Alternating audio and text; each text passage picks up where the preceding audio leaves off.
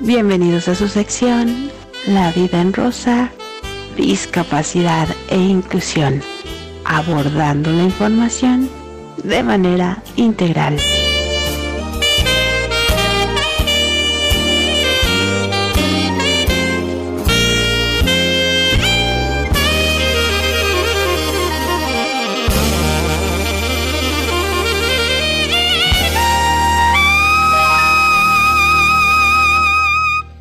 Estamos de nuevo con distintos caminos y abrimos, como ya escuchamos en la rúbrica, La vida en rosa, discapacidad e inclusión.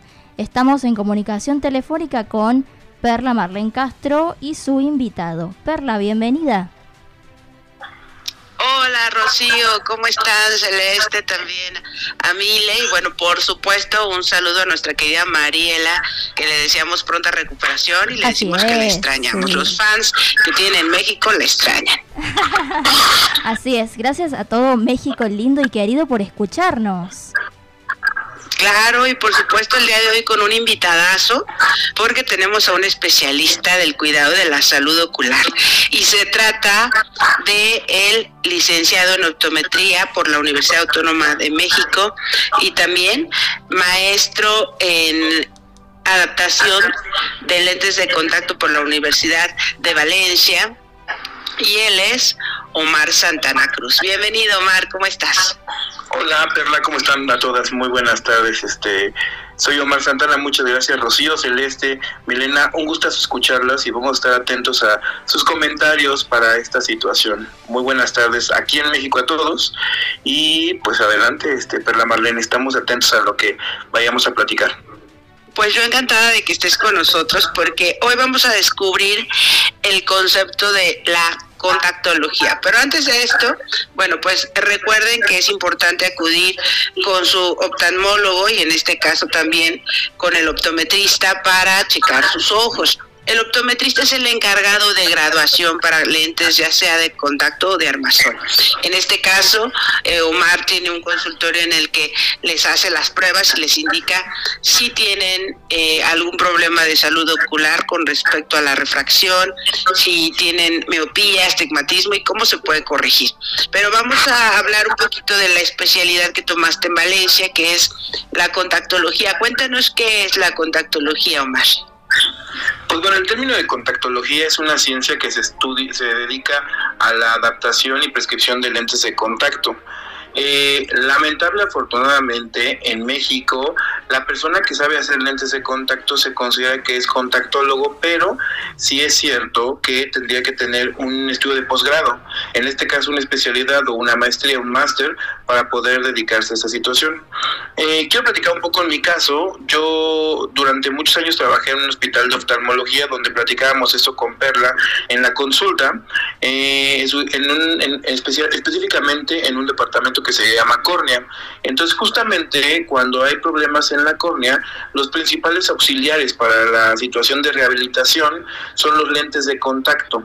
Es por eso que pues necesita una persona experta para esta parte y pues bueno, ahí no solamente tenemos la parte de, o tuvimos la parte de, hacer algunas situaciones, investigaciones como esta, esta esta situación, pero rehabilitar pacientes principalmente, con el objetivo de que ellos puedan ver bien, verse bien y pues que se integren a la sociedad, justamente lo que hacemos. Así es, porque ¿qué pasa cuando tenemos muchas dioptrías y lo que no queremos es vernos con los lentes con fondo de botella, ¿no? Entonces es ahí donde de inmediato uno piensa, mejor me voy a poner lentes de contacto. Y qué mejor que hacerlo con un especialista que nos asesore y nos diga qué tipo de lentes nos quedan, si son blandos, si son rígidos, si tienen alguna característica en especial, si nuestra córnea, como dices, tiene una forma diferente para que lo hagan exactamente a la medida y no al parpadeo se, se bote lente. Pero hay otra parte muy importante que es la parte estética también dentro de los lentes de contacto, que fue la que descubrimos contigo y me parece maravilloso, porque las personas con discapacidad visual, eh, cuando tenemos alguna enfermedad en los ojos y el ojo deja de funcionar en su normalidad, pierde coloración, es decir, el iris la pupila, todo va aclarándose, como si viéramos una manchita en el ojo, que esa manchita va provocando una opacidad y va cambiando el color poco a poco, la tonalidad, blanco, gris, azulado. ¿Qué otras tonalidades se dan y por qué, Omar? Pues bueno, básicamente estamos hablando de un tema que puede parecer muy fuerte para algunos pacientes, pero estamos hablando sobre ceguera por córnea. Eso, como bien lo decías, este, eh, Perla, pues lo que nosotros hacemos es entender la situación en donde la luz ya no puede pasar ese medio transparente que nosotros conocemos como córnea. Todos los que estamos escuchando esto podemos imaginarnos que la córnea es el lente que se encuentra adelante de lo de color de nuestro ojo. Justamente tiene un efecto en donde la, la luz pasa por ella y tiene que ser transparente. Al momento de que pierde esas características, justamente lo que tenemos son coloraciones un tanto parecida a la parte blanca del ojo que se llama esclera. Entonces, es completamente cierto que los pacientes que terminan teniendo esta ceguera por córnea, justo la, eh, la córnea toma un color, en este caso blanco azulado, en este caso este grisáceo también puede ser, y lo que provoca es que la luz no deje pasar y por lo tanto el paciente tenga esta limitación con respecto a su visión. Eh, pues se da principalmente por eso, está hecho de colágeno. Usualmente todo el ojo humano está hecho por ciertas características de colágeno, si no mal recuerdo, estaremos hablando del colágeno tipo 4 y 5, me parece, eso no, no, tengo tanta cuidado, pero están súper bien acomodados, de tal manera que al momento de que están bien acomodados hacen que sean transparentes. Genuinamente yo creo que eh, la parte de la evolución ha hecho que una parte de nuestro cuerpo sea transparente y a mí me maravilla. Eh, justamente por eso cuando deja de perder esta situación de acomodo correcto y perfecto, se pasa a, pasa a tener una coloración diferente a esta transparente, en este caso blanquecina, y por la luz se interrumpe y no deja el paso. Y a la vista, para la gente que eh, adquirimos discapacidad visual, pues sabemos que el ojo ya no se ve natural y, bonito, sino que adquiere una coloración opaca, eh, blancuzca, que muchas veces te impide salir a la calle, enfrentar tus actividades laborales o escolares de manera regular y empieza uno a usar lentes oscuros. Entonces, eh, ¿cuál es el método que ustedes utilizan para poder devolvernos la seguridad y la autoestima a través de lentes de contacto que vengan ya con el ojo, digamos, dibujado. Claro, por ejemplo, Perla, no sé si eh, voy a platicar un poquito de este caso, es cuando tú llegas a algún lugar y te quitan los lentes de oscuros porque tienes esta condición de opacidad o leucoma, nosotros lo conocemos así, este, que es el término correcto para describir una, una opacidad en la córnea, eh, siempre te preguntan, oye, ¿qué te pasó? Oye, ¿estás viendo bien? Oye, ¿estás bien? Y es muy frustrante para los pacientes que están pasando por este proceso que muy probablemente no sea nuevo y muy probablemente no sea algo algo este que les guste mucho platicar cada vez que salen ellos a conocer gente, a convivir, a tomar un café. Eso es complicado. Entonces, como bien lo dijo eh, Perla, nosotros ayudamos a la situación de poder eh, hacerlo más parecido a lo natural, a este término en donde vamos a encontrar un iris de color o la parte de color del ojo y una pupila o en este caso este, está simulando una pupila en la parte central de, de estos lentes de contacto. Bueno, lo sabemos, están hechos de hidrogel de silicona o hidrogel tradicional. Esto quiere decir que son prácticamente rellenos mucho de agua y entonces al contacto con el ojo son muy cómodos, por lo tanto podríamos decir que son lentes suaves o hidrofílicos que tienen mucha tendencia a absorber agua. Y en consecuencia podemos tener diferentes diseños, en este caso pensamos en Perla, en un diseño de iris con una tonalidad pues un, un tanto clara porque ella me describía que antes de estas condiciones sus ojos eran un poco más claros, un, cono, un tono incluso podemos decirlo tirándolo a miel claro, a café claro, y pues bueno, esto lo hacemos. Mm, platicando en algún momento con Perla, decíamos, los pacientes de lentes de contacto tienen que tener una revisión eh, específicamente desde mi área como multidisciplinaria, como bien lo comentaba ella. La parte del oftalmólogo obviamente nunca está de más, siempre tiene que ser como un aliado eh, completamente con nosotros, pero la parte del manejo psicológico y la parte del manejo de cómo es que se siente el paciente, tendríamos que tenerlo de igual manera referenciando, pero ser empático con esta situación. No está tan cómodo que algo que tienes y que no puedes cambiar por algunas circunstancias tenga que ser motivo para que todo el tiempo estés hablando de ello. Y entonces, por eso existen estos lentes de contacto que los podemos conocer como lentes eh, de contacto protésicos, ¿no? Porque justamente simulan ser un ojo, eh, un, ojo como antes de que estuviera en discapacidad visual y tenemos esta situación. No sé si contesté la pregunta, estimada Perla. Claro, y también quisiera que nos contaras cómo es que eh, puede suceder que, no nada más por alguna enfermedad visual, sino por un accidente, ¿no? A veces eh, les permitimos a los niños jugar con pistolitas de dardos, con algún cosa puso cortante o un lápiz, algo que, que, te pueda lastimar, no los dos ojos, puede ser que solamente uno, uno sea totalmente funcional y el otro es el que esté dañado, ¿no? Que me comentabas que has tenido también casos.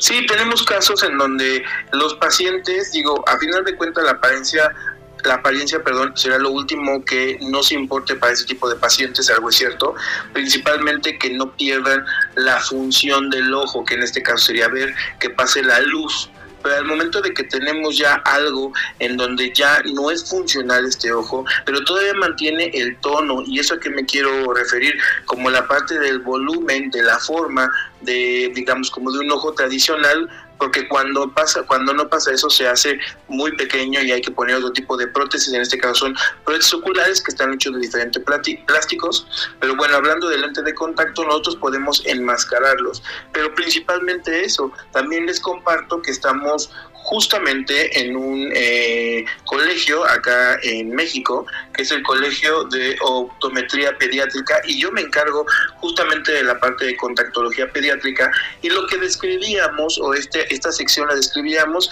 como no solamente lo importante que es cubrir en este momento una cicatriz, sino hacer que el paciente se sienta igual y no tenga que estar como excusándose o en este caso tener algún problema como de no integración o de no o, de detenerse en actividades sociales por esta condición. Cabe mencionar que lo más importante es que se mantenga la función del ojo, pero cuando no se mantiene la función del ojo, entramos los especialistas en lentes de contacto, los contactólogos, para hacer esta función.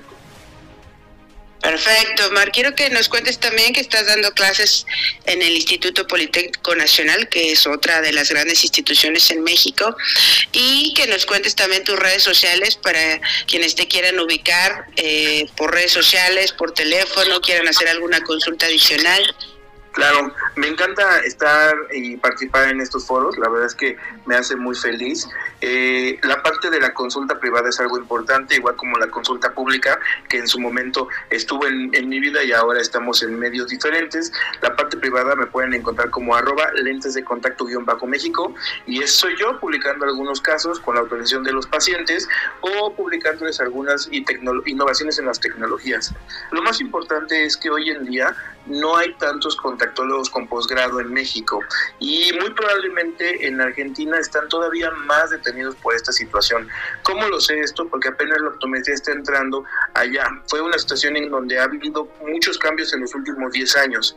Entonces, eh, lo importante es que la parte de la licenciatura en optometría tendría que ser el futuro como muy parecido a la, a la medicina o la optometría, tendría que parecerse más a la medicina con la parte de hacer especialidades. Y no dudo que hay personas que lo sepan hacer, pero tendrían que profesionalizarse. La situación es que nosotros estamos participando en la especialidad de lentes de contacto del Instituto Politécnico Nacional, que se da aquí en Ciudad de México, y justamente estamos a menos de una semana, este, justamente este sábado, iniciaremos un diplomado en la Universidad Vasco de Quiroga, que está en Michoacán, que es otra, este, otro estado acá en Ciudad, en, en México, en donde vamos a participar. Eso quiere decir que, eh, pues, amamos la parte de estar eh, no solamente rehabilitando pacientes, porque genuinamente es lo que hago, sino la parte de poder enseñarle a los demás esta situación pues me encanta que eh, nos hayamos encontrado en la vida y que gente tan profesional como tú esté en México eh, informándonos el día de hoy. No sé si Rocío, este, Celeste me encantaría escucharlas. o, tienen alguna duda. Perla y Omar, bueno, agradecerles por esta maravillosa entrevista. Eh, la verdad que sí, él tiene razón, no es mucha la información que hay aquí en Argentina sobre contactología em, y la formación también es reducida. Eh, por ahora las personas con discapacidad visual de aquí de Argentina eh, disponemos de prótesis oculares, que es lo que más se usa por esta cuestión estética, pero no se dispone de algo tan parecido o igual a lo que estuvo desarrollando Omar hace un momento. De nuevo, eh, no sé si las chicas tienen alguna pregunta, alguna cosa que quieren aportar. Sí, yo Celeste. Hola, buenas tardes. Omar, eh, Perla. Eh, sí, bueno, yo para aportar lo que tengo es que justamente acá, como decía la compañera Rocío, el tema de las prótesis, de todos modos, es como que no es tan no, digamos no es tan fácil el trámite lleva tiempo como todo eh, en, el mundo y bueno y en este país en particular. Y bueno y también a mí me quedó resonando mucho esto de que muchas veces eh, algún juego que parece muy inocente como el de las pistolitas de dardos o bueno yo conozco un caso de, de una chica que digamos que me supo contar mi mamá, de una vecina de ella, que un sifón de soda de estos que son de vidrio eh, se le cayó de la mano y le, los vidrios le saltaron y le reventaron el ojo. Así que nada, fue como me, me quedé sonando eso. Qué importante, qué importante proteger a las infancias sobre todo. Así que, bueno. Eh, pero yo quisiera hacer como una, una, un comentario acá. Hay una cosa que se llama queratocono y el queratocono casi no se habla de ellos porque, ¿qué creen? No deja ciego a la gente. Pero hace cada vez más que sea complicado prescribir unos lentes aéreos. Justo no con esta democratización de los medios, y agradezco mucho esta participación que me dejan tener acá, me hace pensar que no se habla de esta situación porque, como lo decimos, no impacta en personas que queden ciegas por queratocono el comentario está dirigido a que estos pacientes se desapegan completamente de la situación social. Muchas veces una persona que no es eh, muy afecta a poder platicar, salir de su casa o demás situaciones y en su mm, principalmente mayor parte económica de vida, que es pues digamos relativamente joven llega a pasar esto, este, pues resulta que ellos van siendo unas situaciones en donde van siendo, van siendo denigrados hacia una situación en donde no participan activamente económicamente en sociedad. El comentario está dirigido que un lente de contacto que mide aproximadamente menos de un centímetro de diámetro con diferentes curvaturas podría ser que ese niño, que ese adolescente, que ese adulto joven, que la edad podría ser pensarse que no está terminando la parte de educación o que no tiene un mejor trabajo o que no puede desempeñarse socialmente eh, correctamente, ¿no? O a lo mejor no puede tener alguna situación de distracción, es porque con un lente de contacto podríamos ayudarlo. Esa es la importancia de la rehabilitación de los ojos con lentes de contacto principalmente hacer o potencializar la visión a lo más que se pueda. Eso se le conoce como capacidad visual y estamos limitando a las personas a no llevar esta situación por no ocuparlos. Entonces, pues agradecemos mucho esa situación. En verdad, creo que la verdadera inclusión es hacer bien lo que sabemos hacer y en cada paciente lo aplicamos para poder tener esta situación. Amo que el foro sea eh, a favor de, la mujer y, y, encontramos esta comunicación. Y en verdad este es importante como no solamente pasa a nivel mujer sino a nivel digamos como países no a nivel también América Latina en donde podríamos tener una mejor eh, pues comunicación con nuestros pacientes y que ellos en sociedad no tuvieran algún tipo de cambios no de, de represión Totalmente y nosotros agradecemos a, les agradecemos a ustedes por esta maravillosa comunicación. Lamento interrumpirlos, pero bueno, el tiempo en radio es tirano, diría mi compañera Mariela. Así que nos despedimos. gracias, Omar, un placer, chicas. Gracias. Gracias, Perla, Perla y Omar Santana por la por la entrevista que nos brindaron el día de hoy. Muchísimas gracias. Distintos Caminos presentó La vida en rosa, discapacidad e inclusión. Acompáñanos en nuestra próxima emisión.